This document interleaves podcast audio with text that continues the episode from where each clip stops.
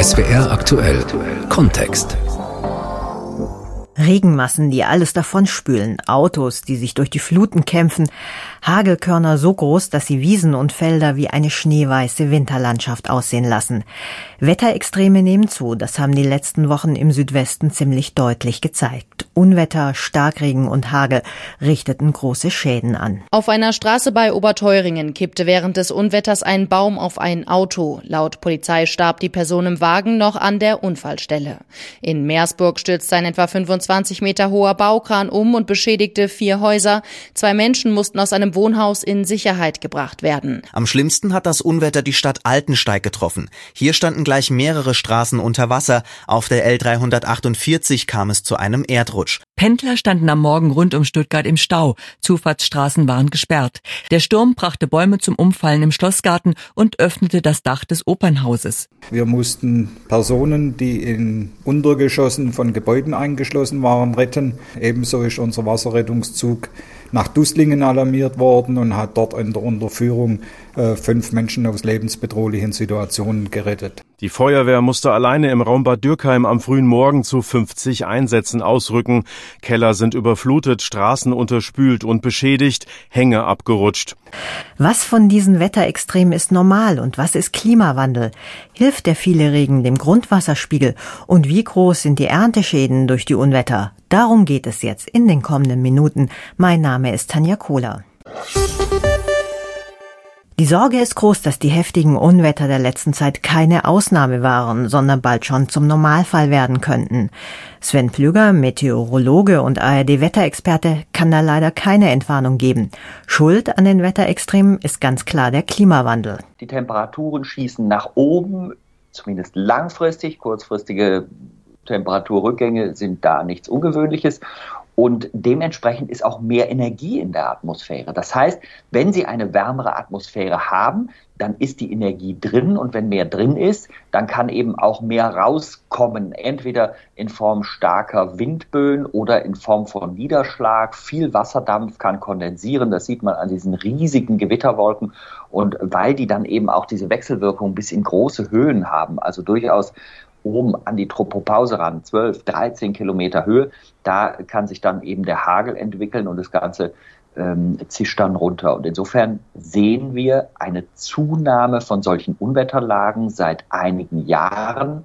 Und das ist ein Teil des Klimawandels und auch ein Teil dessen, was uns die Klimaforschung schon vor 30, 40 Jahren genau vorhergesagt hat für heute. Auffällig ist, dass bestimmte Regionen, wie zum Beispiel die Schwäbische Alb, immer besonders von Unwettern betroffen sind. Laut Sven Plüger gibt es dafür mehrere Gründe. Sie müssen sich vorstellen, das ist so ein bisschen vergleichbar mit äh, kochendem Wasser. Wenn Sie einen Wasserbottich haben und da kocht dann sind da ganz viele Blasen zu sehen. Und wenn wir die jetzt mal analog als kleine Gewitter denken zur Vorstellung und Sie wollen dann rausfinden, an welcher Stelle kommt in welcher Sekunde die nächste Blase, dann wird das sehr schwer. Aber Sie wissen sehr genau, dass es die ganze Zeit dort drin blubbert. Das heißt, die Verteilung ist immer ein bisschen unterschiedlich. Und jetzt kommt der zweite Teil. Wir haben natürlich eine Orographie. Also wir haben die Gestalt der Landschaft. Wir haben Berge, wir haben Täler, wir haben Hügel. Und das steht den Strömungen im Weg. Das verändert sie. Und dadurch gibt es eben typische Regionen, zum Beispiel entlang der Schwäbischen Alb. Da haben wir nicht nur mehr Thermik für Leute wie mich, die Segelfliegen oder Gleitschirmfliegen betreiben, sondern eben auch eher diese hoch aufragenden Gewitterwolken, die sich genau dadurch bilden, die Luft muss ausweichen, sie kann nicht durch den Berg durch. Das bedeutet, sie geht dann hoch. Hoch bedeutet Abkühlung und dann irgendwann eben die Bildung von Wolken. Sven Plöger, Meteorologe und ARD-Wetterexperte. Wie entstehen eigentlich Starkregen, Gewitter und Hagel und inwieweit kann man diese Phänomene wirklich vorhersehen? Das versuchen Meteorologen und Klimaforscher vom KIT in Karlsruhe herauszufinden. Sie haben dafür eine mobile Wetterstation im Neckartal bei Rottenburg aufgebaut. Was die Forscher machen und warum sie das gerade im Neckartal tun, das wollte Markus Beschorner bei seinem Besuch dort herausfinden. Satellit da, alles klar? Alles klar. Dann können wir starten. Drei, zwei, eins. Und weg ist er. Der knallrote Heliumballon steigt rasant in den Himmel über dem Neckartal. Unten dran eine Leine und ein weißes Styroporkästchen, in dem eine Sonde steckt, die Temperatur, Feuchtigkeit und Position sekundengenau zur Bodenstation übermittelt.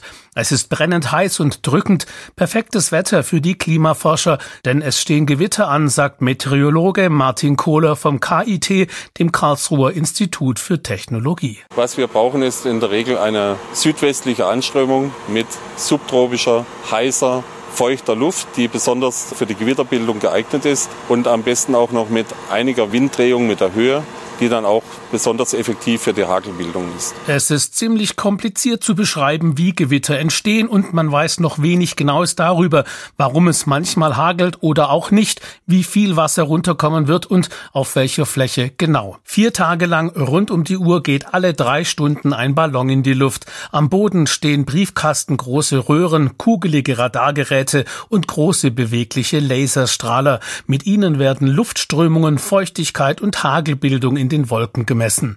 Für diese Forschung eignet sich das Neckartal bei Rottenburg perfekt bei dem jetzt anhaltend warmen, feuchten Atlantikwind aus Südwest, sagt Projektkoordinator Yannick Wilhelm. Dadurch kommt der Wind eben aus Frankreich und strömt um den Schwarzwald herum und stößt hier in dieser Region wieder zusammen. Und das, so unsere Theorie, das führt sozusagen hier dazu, dass sich hier bevorzugt eben starke Gewitter bilden. Das Neckartal mit der angrenzenden Schwäbischen Alb wurde auch ausgesucht, weil es dort immer wieder Hagelstürme und Starkregen, aber auch extreme Hitze und Dürre gab.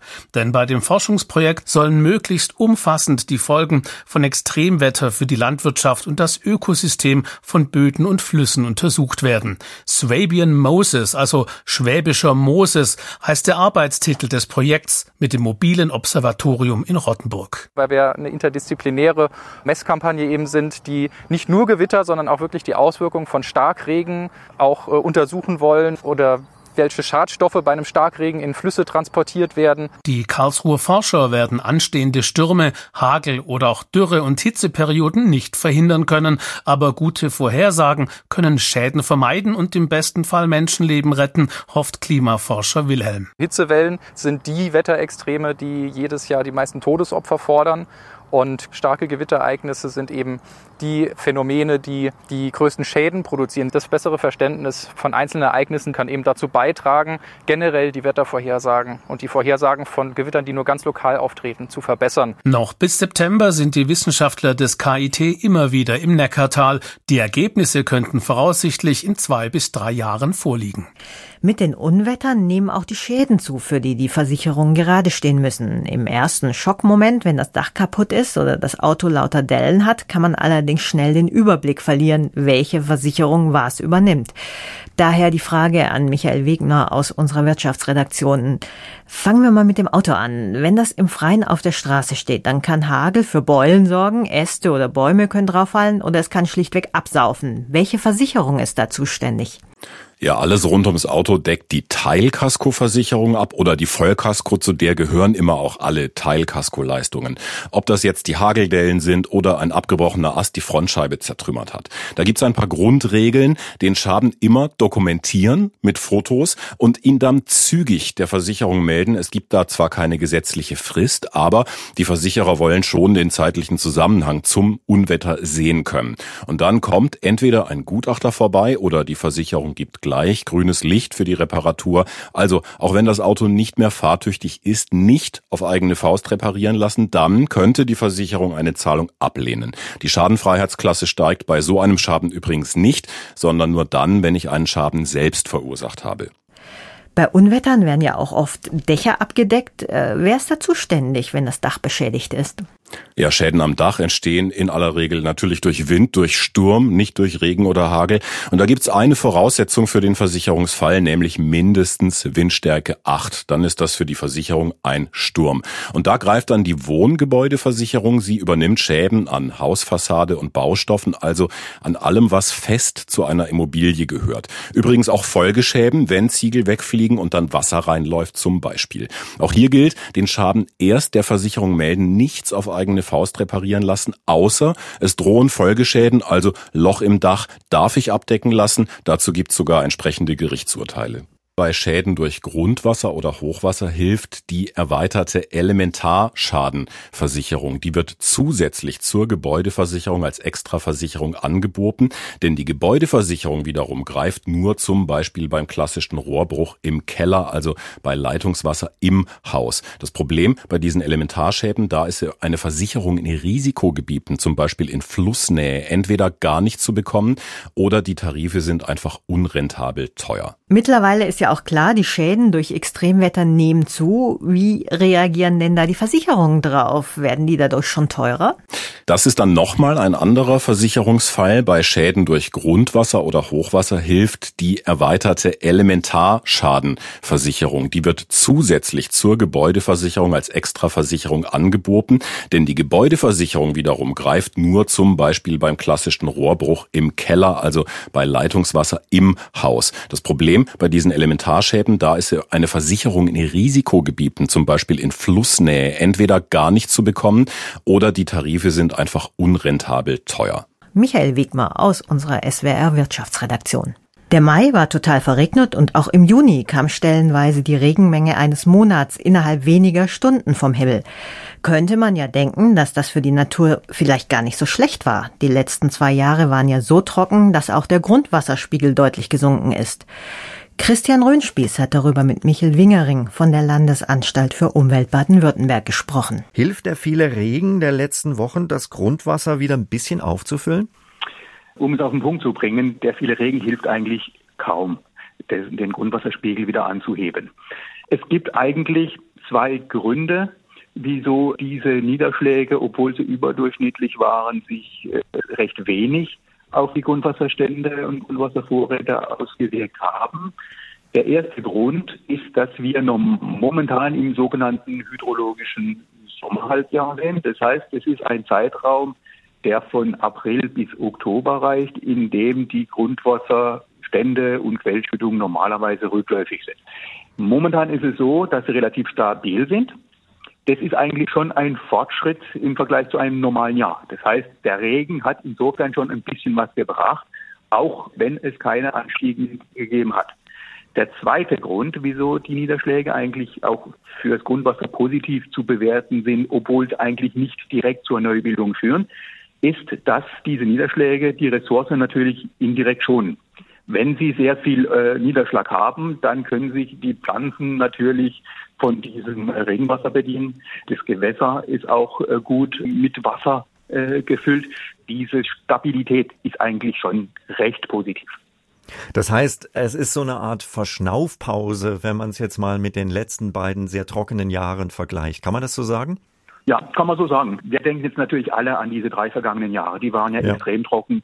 Da hat es auch wirklich im, im Spätsommer und im Herbst auch teilweise Probleme gegeben bei Einzelwasserversorgungen. Dieses Jahr sind wir eigentlich eher mit Wasser gesegnet.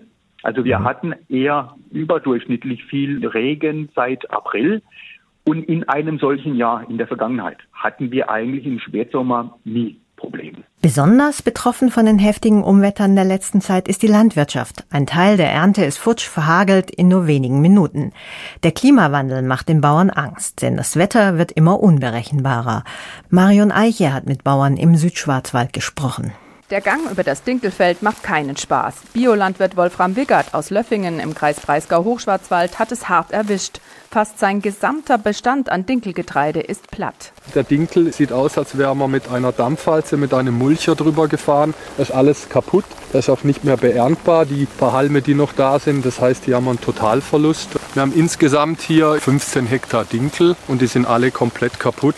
Wir reden dann davon, es sind 250.000 Brote, Dinkelbrote, wo diese Felder gegeben hatte. Und das ist alles kaputt. In der Nachbarschaft ist der Hagelgutachter Fidelis Specker auf einem Maisfeld unterwegs.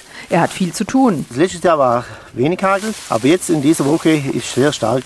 Und wir können jetzt noch nicht feststellen, ob noch was davon kommt. Wir müssen in zwei Wochen nochmal besichtigen, weil die Schäden so hoch sind. Und da ist gut, dass es Versicherung gibt, dass die Schäden abgedeckt sind. Wo vor ein paar Tagen noch ein Maisfeld stand, sind nur noch ein paar Strünke übrig. Bei einigen Landwirten sind über 50 Prozent der Ernte im Eimer. Auch bei Michael Scherzinger ist die Stimmung am Boden. Sehr traurig. Ne? Also ich bin jetzt auch schon über 50, aber so ein Wetter habe ich bis jetzt noch nie mitgemacht. Also dieses Jahr hat man mal wieder richtig eigentlich Respekt kriegt von der Natur. Vor einfach der Gewalt oder so, wenn es in 20 Minuten so viel regnet und hagelt, da bist du so klein. Bilder wie im Winter waren das in Löffingen. Der Boden weiß von Hagelkörnern Zentimeter hoch bedeckt. Auch Junglandwirt Louis Scherzinger hat das nicht kalt gelassen. Man ist einfach geschockt, wie schnell die gesamte Arbeit von einem ganzen Jahr zunichte gemacht wird. Also im Dorf unter haben auch alle ältere Leute gesagt, sowas ist einmalig, das haben sie noch nie erlebt dass es mal wirklich 20 Minuten nur durchhagelt, dass so schnell alles kaputt ist, hat noch niemand erlebt. Und da kann man sich, glaube ich, auch wirklich fast nicht darauf vorbereiten. Der Klimawandel, er macht sich bemerkbar. Die Felder der Landwirte mit Raps, Futtergetreide, Dinkel oder Mais,